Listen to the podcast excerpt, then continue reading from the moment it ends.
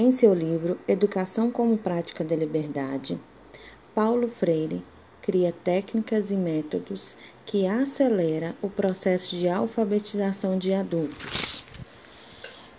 E essas técnicas ajudam também o sujeito a desenvolver a criticidade e a autonomia, sabendo, tendo consciência da sua realidade mas não ficando estagnado nela. Paulo Freire trazia a realidade do aluno para a escola, o ajudando a desenvolver as suas limitações.